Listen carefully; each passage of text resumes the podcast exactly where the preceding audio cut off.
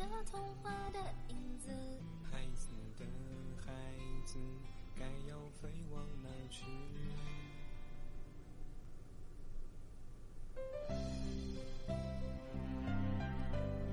各位好，我是苏维。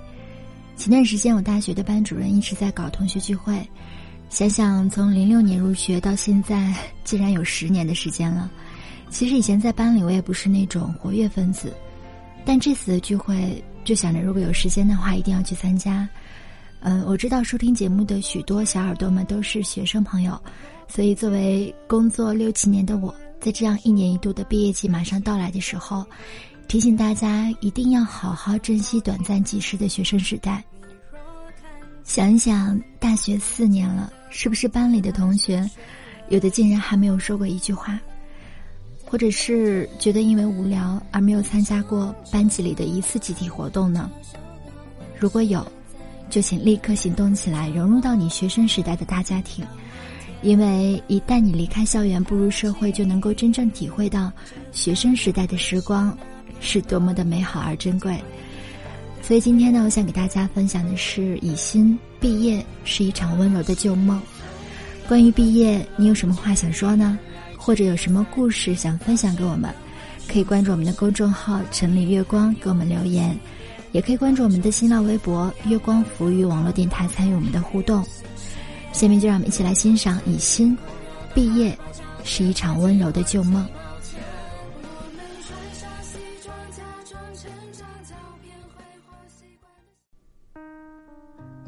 去年的六月，回大学母校。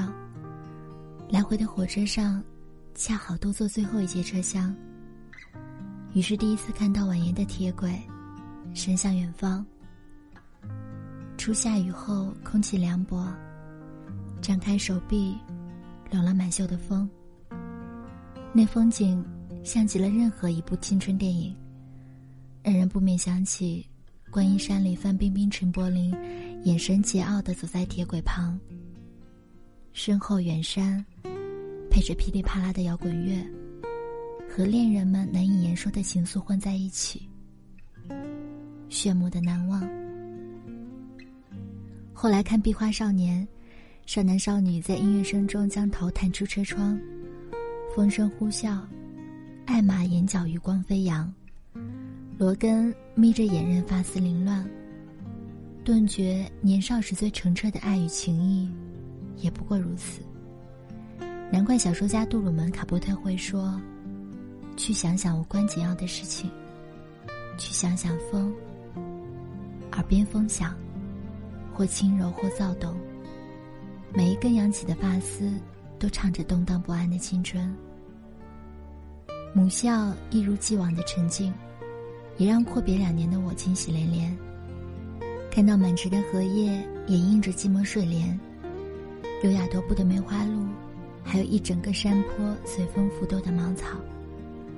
我走在那条大学时走了无数次的路上，路边白色栅栏缠着不知名植物细细的枝蔓，暮色四合，建筑物的边角覆了朦胧的光。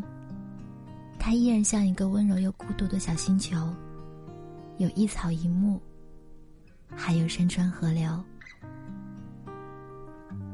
后来时光走远了，我回到原地，看向自己，才知道有些记忆是怎么走也忘不掉的。周末的自习室人少安静，坐在图书馆一低头就是夕阳映照湖面的粼粼波光。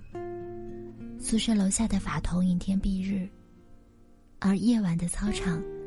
永远和正午的食堂般熙熙攘攘。那时候食堂的饭不好吃，上课也无聊的要命，出门逛街要走到遥远的公交站辗转数地。考研时，教室灯光被沉重不堪的专业课书籍压得昏暗无比。然而这一切并不妨碍我一毕业就在午夜梦回时胸口刺痛。黑暗中。睁着眼，把四年的记忆重新翻整，再熨上平稳的针脚。也不妨碍我在毕业一年之后，走回他的身边。眼前的风景似曾相识，却像梦游了一圈，突然惊醒般五味杂陈。更不妨碍我们每个人一提起他，就是深沉的挂念和细腻的哀愁。难怪白岩松会说，人们声称最美好的岁月，其实都是最痛苦的。只是事后回忆起来的时候，才那么幸福。不管是痛苦还是幸福，那些细碎的日子，复杂的情愫，和所有惊鸿掠影，都早已植入我们的血脉，变成通透灵魂里又厚又重的一部分。朱砂痣般难以消磨。以前从未想过母校二字的内涵，如今一看到，便没来由的心酸。这世间千千万万的母校，寂寞的守在原地迎来送往，且等光阴为他染上一头寒霜。却不知多少已经离开他的孩子，都在心底默默的翻脸思念。那些恣意昂扬的青春，是因为有他见证的每一寸悲欢离合，每一滴喜怒哀乐，才被赋予了新的意义。离开他之后。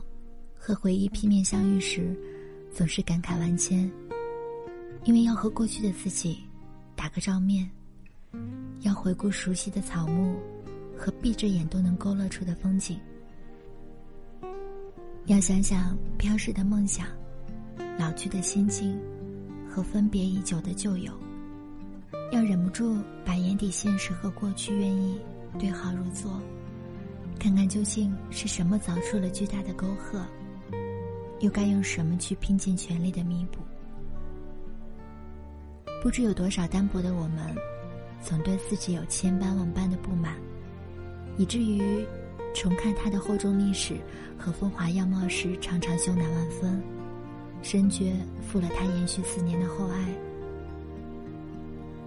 如今，仍想借用毕业前夕写的话，向他致意，也致所有怀念母校的孩子。我们自始至终都要相信，最好的时光尚未到来。回望那年毕业季，多少人悔不当初，多少人心怀憧憬，多少人念着醉笑陪忆三万场，还是不能不诉离伤。